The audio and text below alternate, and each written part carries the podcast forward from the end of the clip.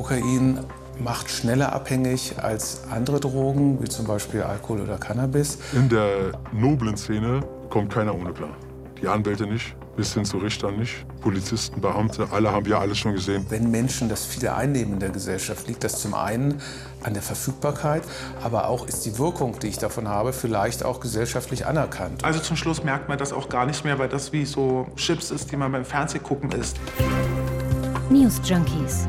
Verstehen, was uns bewegt. Ein Podcast von RBB24 Inforadio. Mit Bruno Dietl und Henrike Möller. Es ist Donnerstag, der 23. März. Wir sind die News Junkies. Beim Thema der heutigen Folge sage ich mal so, der Podcast-Name könnte besser nicht passen.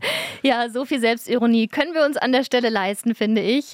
Ja, mit dem Absender News Junkies eine Anfrage an eine Suchtberatung schreiben, ob sie uns mehr über Berlins Kokainproblem sagen können. Ja, nicht unser Kokainproblem, sondern das Kokainproblem von Berlin. Nirgends wird so viel gekokst wie in Berlin. Das zeigt eine neue EU-Studie. Der Konsum in Berlin ist in den vergangenen fünf Jahren um 58 Prozent gestiegen. Das sind ziemlich ordentliche Zahlen. Ja, was die Gründe dafür sind, warum immer mehr Leute Koks nehmen und warum es immer leichter wird, an die Droge ranzukommen, darum geht es heute bei den News Junkies.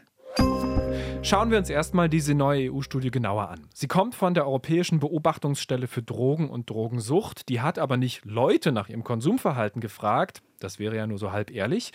Sie hat untersuchen lassen, was wir alle im Klo runterspülen. Es ist schon so, dass das Abwasser ein bisschen, naja, der Spiegel der Gesellschaft ist, weil halt alles, was wir konsumieren und alles, was uns im Alltag begleitet, auf die eine oder andere Art dann auch im Abwasser äh, landet und wir das auch in sehr kleinen Spuren zum Teil wiederfinden können.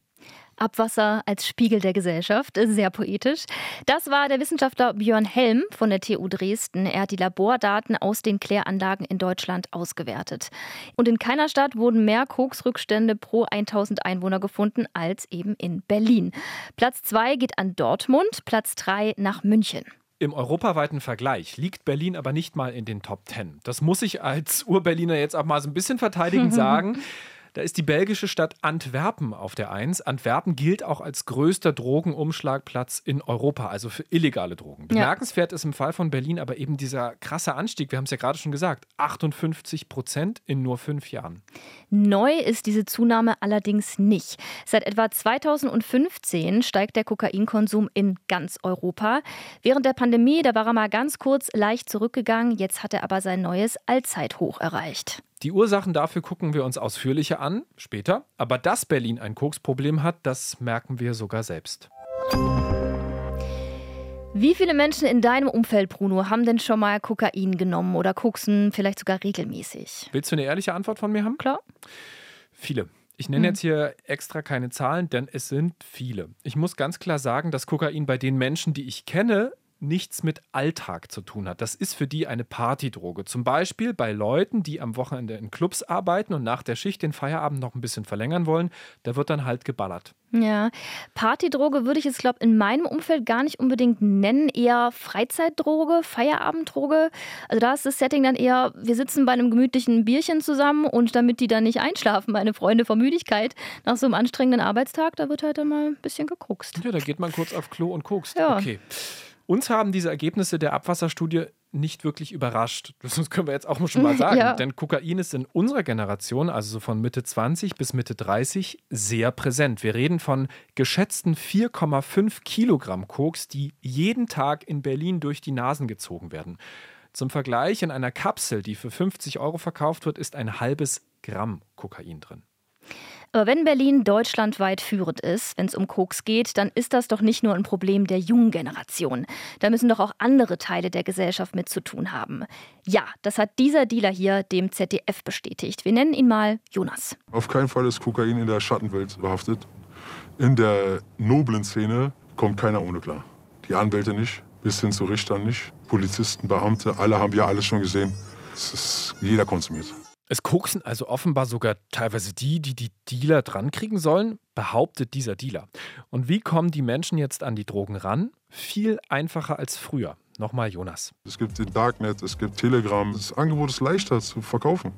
Und dadurch haben viele halt die Marktlücke erkannt und sind dann mit eingestiegen einfach. Man kommt leichter an Kokain ran. Wie leicht und warum das aber nur eine Erklärung für den Anstieg vom Drogenkonsum in Berlin ist, das hören wir später. Um Drogenverkauf in Berlin zu beobachten, muss man ja nicht mal gezielt danach Ausschau halten, nee. finde ich. Also das gehört zum normalen Straßenbild dazu, kommt auch auf den Kiez und auf den Bezirkern, aber bei mir sehe ich das regelmäßig. Ja, erst vorgestern ist ja eine Situation eskaliert, als Zivilpolizisten in Kreuzberg einen Dealer festnehmen wollten. Sie haben beobachtet, wie er einem anderen Mann aus dem Auto heraus Drogen verkauft hat. Dann haben sie den Dealer angehalten und sich als Polizisten zu erkennen gegeben. Der Dealer sollte daraufhin den Motor ausstellen und aussteigen. Stattdessen ist er losgefahren, hat einen Polizisten, der die Autotür öffnen wollte und festhielt, mehrere Meter mitgeschleift. Und dann hat der Mann noch versucht, rückwärts zu flüchten, hat das Polizeiauto gerammt. Bei der Durchsuchung wurden dann Marihuana, Haschisch, Ketamin, Kokain, Ecstasy, LSD, Bargeld und drei Smartphones gefunden. Klingt nach so einer Serie, eine richtig filmreife Szene gestern in Kreuzberg. Drogen verkaufen ist ein riskantes, aber natürlich auch ein hochprofitables Geschäft. Gerade bei Kokain kann man sehr schnell sehr viel Geld verdienen. Dealer Jonas rechnet uns das mal vor. Wenn du hochqualitativ einkaufst und nicht mal großartig profitorientiert bist, machst du Minimum 100% Gewinn an einer Kapsel. 100% deines Einkaufspreises machst du Gewinn. Du kaufst 50 Euro das Gramm ein, verkaufst du standardmäßig für 100, 100% Gewinn. Kleine Elternanekdote, ich habe solche leeren Kokainkapseln auch schon auf dem Spielplatz entdeckt, im hm. Gebüsch. Das ist natürlich gar nicht cool. Haben Menschen, die mit Kokain handeln, eigentlich auch schon selbst Erfahrung mit der Droge gemacht? Ja, gilt zumindest für Dealer Jonas. Ich wollte nicht verkaufen. Ich habe mir selber für mich was erklärt. Dann kamen immer mehr Leute, ach, du klärst dir doch was Gutes, du hast äh, gute Connection, kann ich dich über dich klären? Dann klärst am Anfang für den, dann sitzt immer mehr, immer mehr, immer mehr. Und dann sagst du, scheiß drauf, fange ich an. Warum nicht? Und so passiert es in den meisten Fällen aus den also Problembezirken. Das klingt ja fast wie so ein Dominoeffekt. Je mehr Konsumenten es gibt, desto mehr Menschen merken, wie einfach es ist, mit Kokain zu dealen. Doch was macht diese Droge eigentlich mit den Leuten, die sie nehmen? Kokain ist eine harte, ist eine gefährliche Droge. Das wollen wir an dieser Stelle ganz deutlich betonen. Immer wieder wird aber relativiert und gesagt, na ja, Koks sei ja nicht so schlimm, weil es nicht so schnell abhängig macht. Das stimmt nicht. Kokain mag vielleicht körperlich nicht abhängig machen, im Gegensatz zu beispielsweise Alkohol. Aber psychisch entsteht sehr wohl eine Abhängigkeit. Falk Kiefer ist Suchtforscher an der Uni Heidelberg. Kokain macht schneller abhängig als andere Drogen, wie zum Beispiel Alkohol oder Cannabis. Wie schnell es zur Sucht führt, ähm, lässt sich ganz schwer vorhersagen. Es gibt Menschen, die nach wenigen Konsumeinheiten, nachdem sie das fünf bis zehnmal genommen haben, einen starken Drang spüren, das wieder machen zu wollen. Das ist ja der Kern einer Suchterkrankung, dass man eigentlich weiß, es tut dir nicht gut, du solltest es lassen, aber dann doch immer wieder ein Drang entsteht, das einzunehmen. Das dauert bei anderen Substanzen manchmal Jahre, bei den Stimulantien wie Kokain ähm, vergehen meistens Wochen, meistens ein paar Monate, bis dieser Effekt eingetreten ist. Das hat Falk Kiefer in einer ZDF-Doku erzählt. Aber was genau passiert im Körper, wenn jemand Kokain einnimmt? Kokain aktiviert das vegetative Nervensystem, den Sympathikotonus, der für, für Angespanntheit, für Stress, für Aktivität zuständig ist. Die Gefäße werden enger, der Blutdruck erhöht sich, der Puls erhöht sich, der Körper ist in Hab-Acht-Stellung, in Anspannung. Gleichzeitig erhöht sich auch im Gehirn die Aufmerksamkeit, die Wachheit, die Aktivität. Ähm, also ein subjektiv häufig sehr positives Gefühl, ähm, vor Energie zu strotzen und, und ähm, eigentlich auch keine Grenzen zu kennen. Wenn mein Kopf mir aber vorgaukelt, dass ich endlos viel Energie habe, was bedeutet das wenn mein Kopf mir aber vorgaukelt, dass ich endlos viel Energie habe, was bedeutet das dann für den Moment, wenn die Wirkung der Kokaindosis im Gehirn wieder nachlässt? Nochmal Suchtforscher Falk Kiefer. Unter Kokain hat man keinen Hunger, keinen Durst, ähm, also der Körper ist maximal erschöpft. Da reicht auch häufig ein, ein Schlaftag nicht aus, sondern das, die Erschöpfung kann für mehrere Wochen andauern bei kokainabhängigen Patienten, bis sie wieder körperlich regeneriert sind und viele fühlen sich auch psychisch ausgebrannt. Nach dieser Überstimulation des Systems machen häufig normale Belohnungen keine Freude mehr und Menschen fühlen sich traurig ähm, und, und alleingelassen und ähm, hoffnungslos. Und ähm, das braucht einige Zeit, bis da wieder ein normaler Level erreicht ist. Ja, falls ihr diese Folge jetzt hört und denkt, oh krass, ich glaube, ich kenne da jemanden im Freundeskreis, der nach den Wochenenden immer genau so drauf ist und ihr euch Sorgen macht, dann sprecht den Menschen wirklich unbedingt an. Denn was Kokain im Körper auf Dauer anrichtet, ist schon ziemlich erschreckend. Kokaineinnahme ist auf jeden Fall gefährlich. Durch die Kombination von Verengung der Blutgefäße und Erhöhung des Blutdruckes kommt es immer wieder zu Störungen im Kreislauf, insbesondere dann auch zu Herzinfarkten. Ähm, und das Gehirn kann geschädigt werden durch Kokaineinnahme. Ähm, durch die Wirkung auf die Gefäße hat man häufig Unterversorgung im Gehirn, kann Schlaganfälle kriegen, aber auch sehr kleine ähm, Durchblutungsstörungen, die zu ganz kleinen Mikroinfarkten führen. Das sind chronische Schädigungen, die die Kognition ähm, beeinträchtigen können, also die, die Leistungsfähigkeit. Mal ganz drastisch formuliert, der dauerhafte Kokainkonsum macht dümmer, sagt Suchtforscher Falk Kiefer von der Uni Heidelberg. Am Ende wird es ja wahrscheinlich fast niemanden davon abschrecken. Wir wissen ja alle, dass Drogen dem Körper schaden. Und da rede ich ja noch nicht mal von illegalen Drogen. Alkohol und Tabak sind nicht gesund, weiß jeder. Trotzdem rauchen und trinken Menschen. Aber warum erlebt trotz dieser Gefahren gerade Kokain so einen Boom? Das hat gleich mehrere Gründe. Grund Nummer eins, es ist viel einfacher geworden, an Koks ranzukommen. Und das wiederum hat verschiedene Ursachen. Ganz grundsätzlich erstmal, das weltweite Angebot an Koks war noch nie so groß wie heute. Das hat kürzlich eine von den Vereinten Nationen veröffentlichte Studie bestätigt. Und wenn was in sehr großen Mengen vorhanden ist, dann wird es genau günstiger. Das wiederum erhöht die Nachfrage. Und wenn sich die Nachfrage nach Koks erhöht, nimmt auch wiederum das Angebot zu ein ziemlich teuflischer Kreislauf. Also was für alle Märkte gilt, gilt dann eben auch für den Drogenmarkt. Günstiger ist Koks aber auch deshalb geworden, weil der Wettbewerb zwischen Kokainimporteuren zugenommen hat. Das sagt das UN-Büro für Drogen- und Verbrechensbekämpfung. Verbrecherbanden aus der Balkanregion, die machen jetzt spanischen und italienischen Gruppen immer mehr Konkurrenz. Und diese neuen Akteure auf dem Koksmarkt, die arbeiten teilweise ohne Zwischenhändler und können deshalb ihre Ware günstiger anbieten. Dass das Koks-Angebot gestiegen ist, hängt aber auch damit zusammen, dass sich europäische und internationale kriminelle Netzwerke zusammengeschlossen haben, um Synergien zu nutzen. Das schreibt die Europäische Drogenbeobachtungsstelle im EU-Drogenbericht 2022. Diese Partnerschaften sind besonders besorgniserregend. Gut, aber nur weil mehr Koks da ist, heißt das ja noch nicht automatisch, dass auch mehr konsumiert wird. Also die Leute müssen da ja auch erstmal rankommen. Aber auch da sind die Barrieren in den letzten Jahren merklich gesunken. Also ewig vor der Clubtoilette warten, in der Hoffnung, da auf wen zu treffen, der was vertickt oder noch viel aufwendiger ins Dark, nicht gehen extra. All das ist heute nicht mehr nötig. Spätestens seit der Corona-Pandemie organisieren sich die Leute ihre Drogen über soziale Medien und Messenger-Apps. Apps. Dieser exorbitante Anstieg und der, der Weg in die Öffentlichkeit, in diese offenen Gruppen, den haben wir jetzt erst mit der Pandemie festgestellt. Das ist Olaf Schremm vom Drogendezernat in Berlin. Offene Gruppen, was meint er denn jetzt damit? Bei WhatsApp oder Telegram gibt es ja Gruppenchats, denen man beitreten kann. Die sind mehr oder weniger öffentlich.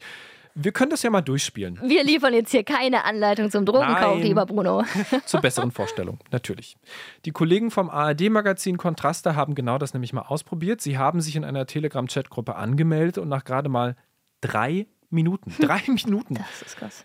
Hatten Sie jemanden gefunden, der meinte, klar, ich kann euch was besorgen, gebt mir ein paar Minuten wiederum. Ja, das Koks muss man ja noch nicht mal selbst abholen. Das Koks-Taxi kommt. Also wie so ein Lieferdienst für Drogen.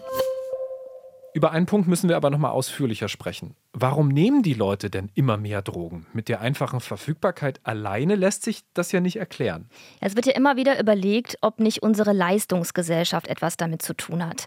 Und in die Richtung argumentiert auch der Suchtforscher Falk Kiefer. Wenn Menschen das viele einnehmen in der Gesellschaft, liegt das zum einen an der Verfügbarkeit, wie leicht kommt man dran, das ist ein ganz wesentlicher Faktor, aber auch ist die Wirkung, die ich davon habe, vielleicht auch gesellschaftlich anerkannt. Und das spricht schon dafür, dass Kokain und Amphetamine ähm, auch zunehmen in den letzten Jahren im Konsum, weil Leistung in der Regel honoriert wird und Menschen in stressigen Berufen in der ersten Phase des Konsums wahrnehmen, dass ihre Leistungsfähigkeit vermeintlich zunimmt. Kokain ist aufgrund seiner leistungssteigernden Wirkung ja eben keine klassische Partydroge mehr, sondern auch bei Leuten beliebt, die sehr stressige Berufe haben. Leute in Führungspositionen mit viel Verantwortung, sehr, sehr langen Arbeitszeiten. Marie zum Beispiel. Sie heißt eigentlich anders, sie ist Lobbyistin und hat dem ZDF in einer Doku von ihrem langjährigen Kokskonsum erzählt. 20, 30 Mal am Tag habe ich gezogen, ja. Also mindestens fünf, sechs Mal bei der Arbeit. Koksen im Büro, Das muss man sich mal vorstellen. Hans-Peter Eckert von Cocon, einem Verein für ambulante Drogentherapie, der hat mir vorhin am Telefon ganz Ähnliches erzählt. Seine Klienten sind zu 90 Prozent arbeitstätig. Auch sie berichten ihm, dass sie in der Mittagspause über Telegram das Koks-Taxi rufen und dass das in manchen Betrieben sogar geduldet würde. Ja, man bringt ja auch mehr Leistung, klar. ja, seine Klienten, Hans-Peter Eckert ist Therapeut, die arbeiten in Banken, Versicherungen, im Bereich Immobilien, Ärzte sind auch dabei. Also Hans-Peter Eckert sagt, er spürt diesen Koksanstieg in Berlin bei seiner Tätigkeit doch sehr deutlich. Ich finde es so krass bei Ärzten. Also ich, hm. die wissen ja, was die Folgen sind. Aber gut, es macht nicht so viel Sinn, jetzt den Finger auf bestimmte Berufsgruppen zu legen, in denen besonders häufig Kokain gezogen wird. Das geht ja am eigentlichen Problem vorbei, denn das ist eben dieser enorme Leistungsdruck, den spüren wir ja alle heute. Wir ja. dürfen nicht mehr ausfallen. Wir müssen funktionieren in der Arbeit, in der Familie, in der Gesellschaft. Ja, und dieser Leistungsdruck, der schwappt ja sogar auch auf die Freizeit über. Auch da spürt man den Druck, das Maximum rauszuholen.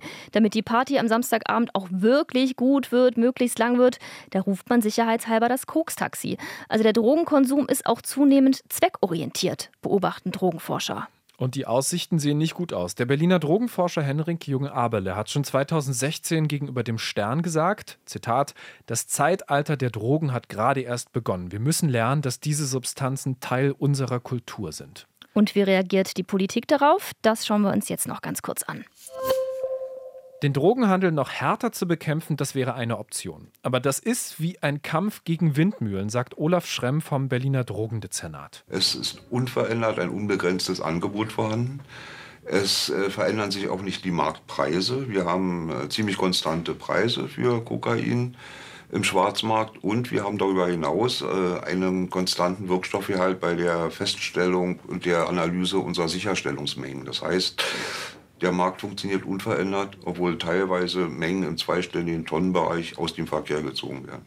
Die andere Reaktion auf den Koksanstieg wäre eine bessere Prävention. Das fordert der Sucht- und Drogenbeauftragte der Bundesregierung, Burkhard Blinert. Eines der Projekte, für das er sich einsetzt, ist Drug-Checking. Im Mai soll es damit in Berlin dann auch endlich losgehen. Drug-Checking heißt, Leute können ihre Drogen dort checken lassen um zu schauen, ob sie mit schädlichen Stoffen gestreckt wurden und wie hoch der Wirkstoffgehalt ist. Blinert hofft, dass Überdosierungen so verringert werden können und Betroffene über diese Drug-Checking-Stellen dann auch wiederum einfacher in die Suchtberatung gebracht werden können, wenn es über den kontrollierten Konsum, wie man das auch so nennt, hinausgeht.